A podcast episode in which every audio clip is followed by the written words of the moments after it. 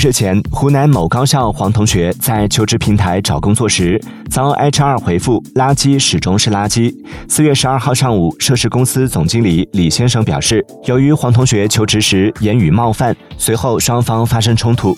李先生称，对方在回复文字里面两句话带了多个问号，沟通过程中情绪都有波动，说了过激的不当言论。此外，李先生还表示，黄同学提供的聊天记录不完整，黄同学在聊天结束前还回怼。了一句某某东西。目前公司已辞退该 HR。李经理称，本人也因此事遭受了网暴。有一说一，黄同学的回怼行为虽然不对，但是可以理解。我只是找个工作就要被骂垃圾，这换做谁能忍呢？